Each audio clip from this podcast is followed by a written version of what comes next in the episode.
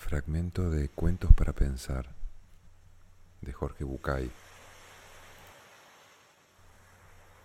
Yo soy quien soy. Yo no soy el que quisiera ser. No soy el que debería ser. No soy el que mi mamá quería que yo fuese. Ni siquiera soy el que fui.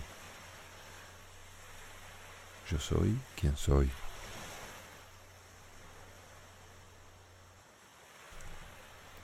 Y si es difícil aceptar que yo soy quien soy, cuánto más difícil nos es a veces aceptar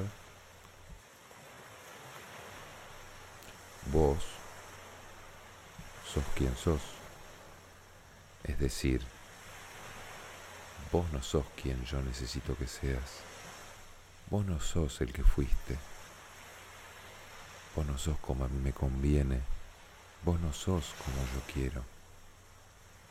Vos sos como sos. Aceptar esto es respetarte y no pedirte que cambies.